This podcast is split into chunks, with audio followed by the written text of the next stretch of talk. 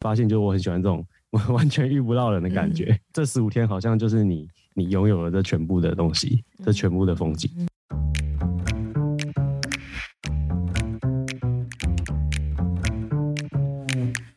Hello，欢迎来到 Very Real 但不正经的户外平台，这里是户外人说说。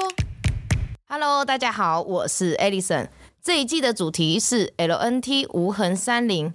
有一句话说：“好的扎营地，重点是来自于寻找而非创造。”就是在比较热门的地方啊，走在既有的道路，或者是扎营在已经规划好的一些露营地的话，其实是会比较能够去减少破坏的。那这一集呢，我们就来聊聊无痕山林的第二个原则，在可承受的地点行走跟宿营。这一集就欢迎我们的来宾，登山爱好者吴季。嗨嗨，大家好，我是吴季。那我现在的职业就是登山向导。哦，所以你的工作你就不做了？对，我就是直接算换跑道。但是我有在思考，就是很多人会问我说：“哎，登山这个行业你可以做多久？”因为毕竟它也是比较偏向是体力活。嗯、那我的想法其实就是。室内设计这个是我我的专长嘛，就是本业。对，那如果说有一天不做登山，或者是说不小心受伤，或者是哎、欸、不想要再花这么多的劳力在工作的时候，我可能就会回去画图。就是体力耗尽了之后，就退休生活反而是回到本业。对对对，因为其实 我以前在去工地啊，或者去跟师傅拉累的时候，他们就会说，就是哎、欸，我每一趟爬山回来看起来都很开心。但是我每天在工、嗯、去工地这样子看他们施工或干嘛的，看起来就很不开心。所以他，我印象比较深刻就是两年前，就我决定转行的时候，就是有个师傅跟我说，你应该趁你还年轻有体力的时候，那时候我二十八岁，他说你应该趁你还年轻有体力的时候，就是做你想做的工作。嗯，室内设计这一行其实，因为它毕竟还是有点像办公室的工作，就是老了可以随时回来。嗯，我的想法，我个人的想法是这样的。你没有跟那个工地师傅说，都是因为你们要我管，我很不爽。有啊，我一直很努力的在讨好他们啊。那你自己比较喜欢带哪一种？我自己当然比较喜欢带纵走啊。怎么说？就是、如果说就时间成本来讲的话，纵走它省了很多的。交通时间，嗯，确实。对，再来就是它大概就是一直在一个两千五到三千三千出头这个海拔上上下下上上下下。但是如果说你你如果六天的纵走，那你把它分成两两天两天两天的行程的话，你其实那个海拔上下高度都是很大的。加上说纵走的队友大部分都具有比较好的登山能力，这是事实。是整个行程在走起来的时候，会比短天数的行程顺利很多。突发状况没有这么多，为什么会找无忌来录这样子的主题呢？因为我自己是觉得，基本上在台湾的一些大众路线啊，或者是纵走路线，其实都已经有商务或者是可以扎营的一些规范嘛，对不对？这个主题来讲的话，还是要因地制宜啦，遵守当地，就是遵守我们台湾的一些入园入山的申请山务的规范，就不要像之前有一个新闻有没有，直接扎营在那个。三六九旁边那个黑森林里面有，我知道，嗯、对，就是假破降真扎营这样。对啊，那边其实它只有雪季才会开放那边让人家扎营。对，那没有申请的话也不能去扎，它只能作为一个呃雪训的教育用的营地。对，那平常是没有一对一般民众开放，所以它这样其实是不太合法。对，所以我会觉得说。在于台湾来讲的话，只要遵守政府的规范，其实就不会引起太多的纷争或讨论啦。反而是在台湾这个三月岛国嘛，我们就除了有这种很壮阔的高山之外，也有很多不为人知的一些终极山啊、古道以及还有一些溪谷秘境之类的。对，那无忌呢，他在探勘这方面，我觉得就非常的厉害，而且他其实是一个。大家在走山的朋友们走到一个阶段都会接触到的领域，今天呢就邀请吴记来跟我们分享探勘这个活动路线要怎么样去规划，营地要怎么选择。我觉得在台湾来讲的话，这个主题反而跟探勘比较有连接性，所以我才会特别邀请吴记来跟我们一起分享。其实我们自己在走探勘的时候，以前给大家的印象就是带着一把三刀这样，然后去辟路这样。对，去辟路。那其实我们自己在走，我自己走了这两两年多来，我其实我们没有一次是真的是自己开路的，大部分是顺着动物的兽径在走。嗯，对，或者是呃以前的原住民的猎径在走，也算是有被踩出一个呃路基了。对，只是不过那是动物走了，所以我们需要去判断一下，说是什么动物在走。像山羊在走的路，基本上人类就不太能走。比较低吗？比较矮？不是，比较陡。哦，比较陡。对对对对，对。山羊它算是也算蛮会攀岩的，然后加上山羊的体型又不大，它有些走在一些峭壁上的路线，以它的体型跟它的体重，不会影响到它的前进，但是。当把这个当换成人类去走的时候，有些踏点或者是因为人类的体型，它可能就会卡住。对，那这是我朋友教我最明显的例子，就是山羊在走的路跟水路在走的路就完全不一样。对，因为水路的体型比较接近人类，是。那我们在走的时候就挑水路的路去走，会比较妥当，也比较不太会遇到什么需要开路的状态。哦，然后还可以就是依照水路的习性去猜测说，哎。我们怎么去找水源，或者是说，因为水路其实它也不喜欢走在太陡峭的地方，所以有时候跟着水路的路去走，我们也不太会遇到什么危险地形。好奇妙，所以当你们在判断路线的时候，你们就可以一眼看出来说，哎，这个路是有可能是水路走过的，这个路可能不是。对对对，因为走前面的走前面的五十公尺好了，我们都说这个叫这个叫路感，走路的感觉。体型大跟体型小的动物，因为人类的身高有一百七嘛，那水鹿加上鹿，它的鹿角，鹿角对，差不多也有一百五、一百五、一百六。所以当你走一走、走一走，会发现有一些横躺的倒木，就是那个路是一样是从倒木下面过去的，但是那很明显水路都过不去的话，我们就会猜测说这个路应该是其他动物在走的。嗯，对，就有可能不是水路。那你刚刚提到的水源，你们会觉得跟着它的方向是他们会比较靠近水源在行走吗？水鹿它的名字有个水啊，那它其实就是依着水源在移动。嗯，对，那他们其实比较常下到溪谷去。对，所以其实如果像我们在高海拔探勘的时候，要切多深不一定。想要去溪谷的话，直接乱切的话，会比你跟着受径走来的没有效率。所以我们通常一般。如果想要去找水源，我们都会尽量去跟着兽径去跑，可以防止说，嗯、呃，可能乱切乱切切得下去，然后回不来这样子吗？通常切得下去就一定上得来，切得下去就一定上得来。嗯，对。如果说你没有没有任何用跳的，或者是用垂降的，只要你可以缓慢的切下去，你就一定上得来。如果说是一个你在溪谷，然后你要往上走，上得去不一定下得来。上得去不一定下，怎么说？你在往上的过程中，你会一直看得到你下一个要抓的点，手点或脚点。对，在往上的过程，嗯，但你在往下的过程不一定，而且你也没有办法先去测试说那个点会不会崩掉，所以你会多了一个心理的障碍。哦、对，那如果说你是由下往上的话，你一定是非常确定这个点是牢固的，你才会。往上攀，嗯，对，所以我们都说上得去不一定下得来，对，但是下得去就一定上得来。对，那你们有遇过就是上不去也下不来的情况吗？差一点点，我们去走那个中支线，我们自己这几个探勘朋友，是对，我们就说我们是一个小队，就是我们这个小队的算是一个代表作，嗯，对，因为那条路线近大概二十年没有人走，从九二一之后就没有看到记录了。我们就是想说，哎，那这条路线上有两个很有名的野溪温泉，一个是五双，一个是一八后。单独去这两个温泉又要很多天，加上我们就是我们几个都有在玩，都有在玩溯溪，所以我们就想说啊，不然我们就把这两个温泉都在郡大溪上，我们就把它串起来走。然后加上它旁边又有一条中支线古道，是日据时期留下来的。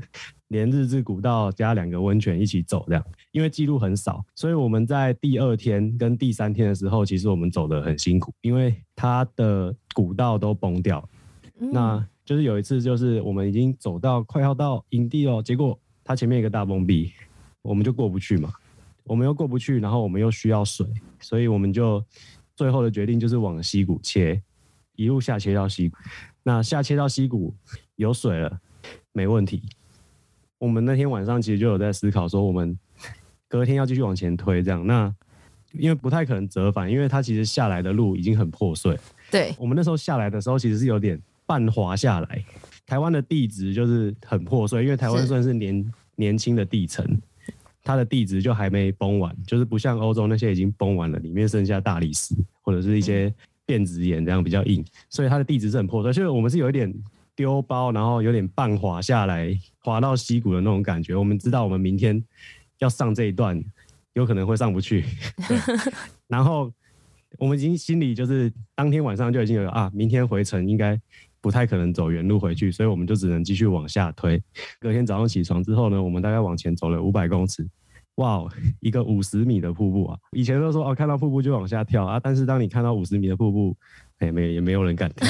对，那后来卡了蛮久，因为我们一直在找，就是有没有路可以上去。后来是我们有另外一个队友，就是哦，他心脏比较大颗，加上他有在攀岩，所以他就是直接带着绳子，然后。Free solo，最后上到顶的时候，然后再丢绳子下来，然后就把我们这几个就是拢圆再拉上去，这样 对。那整个过程就耗掉了我们一个早上。嗯，对。上去之后，我们大概只走了五百公尺吧，就是反正那个路就是不是很好走，所以我们那天就走了又走了五百公尺，然后我们就又迫降了，因为已经四五点。嗯，对，所以我们那一天八个小时只走了一公里。不到，哇塞！对，我们那时候就想说，哇，我们这一天只推进了一公里而已，那我们是不是确定会 delay 行程会 delay 这样？运气比较不错，就是第四天之后，那个溪谷就没什么地形了，嗯，所以我们就是很快速的，可能原本三十公里要分三天踢出去，那后来就是直接两天有追上赶出去，对对对对对，有追上，只是原本就是有一天要在温泉。耍废的预备天就一起用掉了，所以主要前面是因为那个路崩掉的关系，让你们没有办法顺利的通过，是吗？对，因为他如果是走在古道上的话，其实就有点应该是蛮快难滑，对对对，对，就是那种就是你可以一直飙，一直飙，一直飙。但是当你遇到一个崩壁，需要花一两个小时去过的时候，只要来个两三个，你那一天就没了。嗯，对，所以这真的很看运气耶。对，然后再加上就是因为探勘路线，基本上你不太容易有找到记录。对，对，有些山社会去走，但他们不一定会公开。嗯，对，所以我们都只能从空照图去猜，去猜测说，哎，这边的山坡有没有崩掉啊，或者是这个溪水、这个河床有没有改变这样。身边也没有其他人可以去询问吗？可能问到的资讯都是好几年前。我们就是有些路线，我们知道有前辈走过，我们就会想办法去问他。但是因为太久了，太久了，台湾的地形跟河道每年都在变，所以是只要是隔个一两年，基本上我觉得那份记录就没有用了，可能也没什么参考价值。是啊，像是台风来，你很多地方都已经摧毁了。对啊。或者是之前不是干旱吗？然后所有水源都没有水啊。对啊，对啊，就是这几年有我有发现，就是天气变得比较难抓。你是什么样子的契机，从一般的传统路线到这么艰难的探勘行程啊？大概两年前，我想还在爬传统路线嘛，但是那时候已经算传统路线已经爬超过一半，这样就是百越路线。有一天，就是有一个算是也是网友。对我，我必须承认，我第一团探勘团是跟网友揪团，但是我跟他也算是在 IG 上就互粉了很久，对，但是我们一直没有，一直没有真的在山上遇到，就只是会讲讲干话、拉比赛这样而已。对，那有一天他就突然问我说：“四月有没有空？”这样，然后我就说：“四月要干嘛？”他是说：“我想到一个十五天的行程，很屌，你要不要来？你要不要跟我一起走？因为我现在找不到队友。”我想说。嗯，十五天嘞，好像我好像也没走过这么多天数的，对，一次走十五天。他就说，他就跟我说，其实那条那条路线叫大南三段，嗯，对，它就是，诶、欸，中央山脉分六段，就我们常听到的北一二三，南三二一，这六段基本上都已经算是有布条、有路标的传统路线的。那多了一个大呢，大南山，它就是把北三段跟南三段中间的这一段。从七彩湖到丹大山这一段是只有在走中央山脉大众走的人会到的路线，对，它就是把它串起来这样。所以我们那一趟路线，我们就是从万隆林道进去，然后走到高登，走到七彩湖。那正常人如果只去七彩湖，他就是会踢丹大林道出来。对，那我们就是在七彩湖的时候就往南转，就往南转之后就开始沿着中央山脉的主人这样走。这条路线它不太能算探勘，因为它它其实是有路条也有路基，对。但是因为每年可能就是只有中央山脉的队伍在走，所以它其实路也不是说很清楚。因为其实大概只要两三个月，这个登山步道没人走，它荒烟漫草，草马上就长起来。对，台湾的草长很快。那一条算是就有稍微找个路这样，但是也不至于说完全发生找不到路的情况，算是第一次走探勘，就是他也不敢说直接去走完全没路的路线。对，接回南山段就变传统路了嘛。是，南山段还有一个地方叫童话世界，那个也是比较少部分的人，不是为了捡山头的人才会去的地方。第八天我们到了童话世界之后，我们就在那边举光日的一天，对，然后我们就在那边休息，然后。早上吃完早餐，我们就去童话世界附近走。那去童话世界附近走，就真的是乱走了。对，那个就是我们就是哪里有受尽就往哪里走，就把那一区绕完这样，然后回到营地。前面七天都还算是传统路，但是童话世界附近就真的是没什么队伍在走了。再来到这十五天行程的最后两天，我们本来是预计要顺着南山段的传统路出去，就是走军大林道、军大山，然后下去这样。前一个晚上，我们走到无双山的时候，我们那个领队他叫子琪，他就说：“哎、这个我看这个地图上啊，之前在做功课的时候，有一条路叫做郡大警备道，就是我们隔年去走的中支线。”他就说：“哎、欸，这条郡大警备道可以通到无双温泉呢。最后一天晚上应该要泡个温泉吧？对。然后无双温泉这个行程不在计划内，但是他有先做功课，所以他就说：哎、欸，我这条路可以通到无双温泉，然后不然我们去无双温泉好了。明明就在一天就可以下山了，然后我们就在那个无双吊桥之前就转弯往北走。对，我们就就要去找无双温泉，然后去耍费。对，去耍废。短短的五百公尺，我们大概也是走了。”两个小时吧，嗯、那一段就比较像是在探勘了，因为也是没什么。上一次走队伍可能已经十几年前这样。后来我们把那个记录发上去之后，就是我们到了无双温泉，然后才发现，哎、欸，这段路真的可以走。对，就是而且它比传统的南山段还爽，因为有温泉，所以我们就有把这个记录发到网络上。那后来这条路线好像变成了南三段的替代路线，对对对对，就是它会变成说，如果你不敢过无双吊桥的人，你就是走无双温泉，然后从温泉再回到郡大林道这样。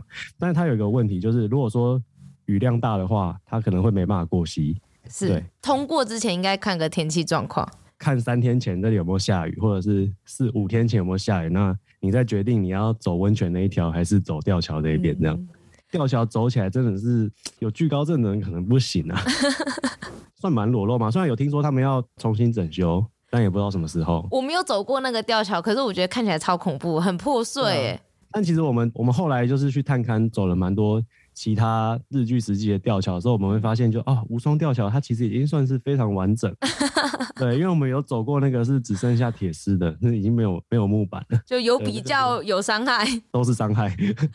因为上次我去无双温泉的时候，它真的就已经立牌说那边是替代道路了。我们那时候走的时候还没有，只不过那个溪真的很高哎，因为我身高比较矮，它都已经可以挤我的胸了，它的水量。什么时候去的？就上两个月吧。啊，那个有可能是因为今年雨量算多，因为我们第一次走的时候，那个水俊大溪的水大概只到我们膝盖而已。哦，那有可能哦。对，就是我们有时候走探勘的时候也会看那一年的雨量。我们这个小队，就是我这几个朋友，我们都是比较偏好，因为我们喜欢扎营在溪边。第一个是选在溪边就不会有水的问题。是。对，那还有就是溪边的那种沙洲，它其实也比较。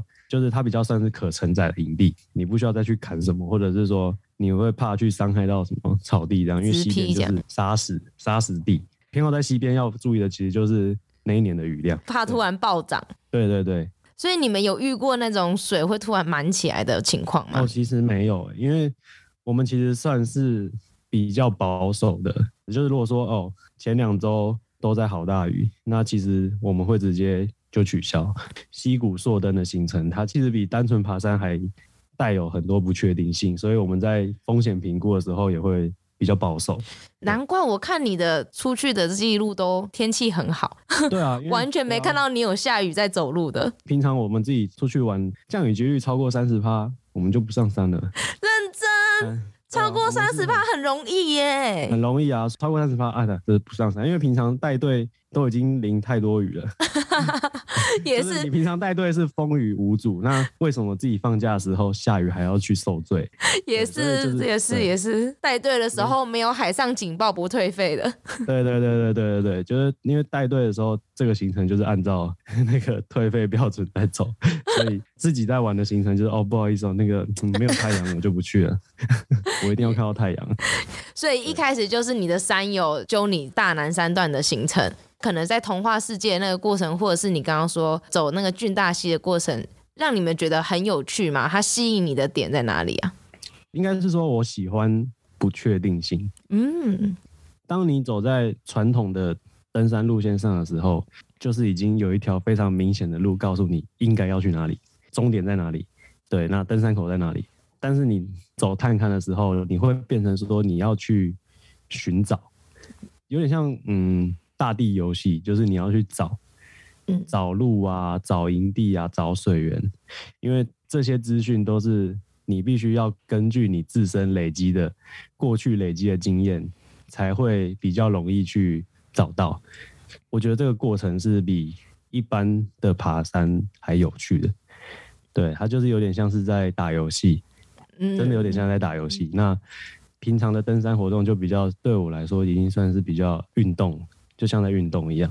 传统路线就是好好走这个行程，危险地形就好好过就好了。那探勘的话，就是你又多加了要去找东西的破关卡，成就感会比较高。对，就是哦，你现在找到一个很棒的营地，这个营地有可能从来没有人来过，然后再加上就是因为这两年台湾的爬山的人。人口真的太多了，是去哪里都是人。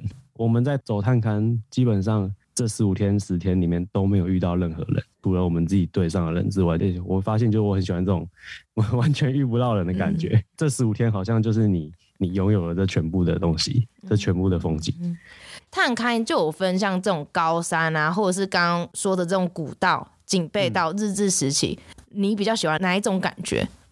高山的探勘的话，它其实风景会比较好，然后再加上台湾的，我们都说它叫老年的溪谷地形，就是老年的溪谷地形就有点像是欧美国家那种非常广大的河床，然后旁边就是草坡、针叶林。我必须承认，这样的风景在台湾我觉得比较漂亮，可能是因为台湾在。一般平地看不到这样的风景，你想要看到这样的风景，一定要去国外。那在台湾，如果要看到这样的风景，就只能到高海拔区。高海拔的探勘，你有时候就会探到这种老年时期的河床地形。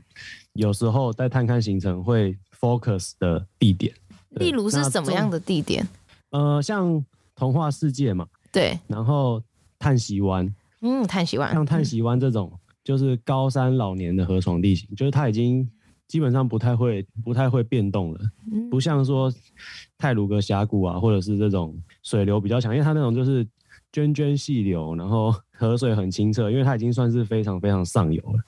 对，所以那种那种地方就会让你有一种在国外的感觉，比较想要会看到这种景，就是在人家国外的照片上，但是台湾其实也有，对，只是它它就是在高海拔，至少都要两千六、两千八。到三千这样，对。那终极山的话，我们平常在走，还有另外一个就是我们会去找，我们喜欢去看一些像古道啊，或者是旧部落或者住在所这些东西的分布，跟当年原住民或是日治时期他们的居住的海拔比较有关系。因为高海拔冬天会结冰，所以也不太适合人类居住。那他们就会聚集在中海拔、中级山。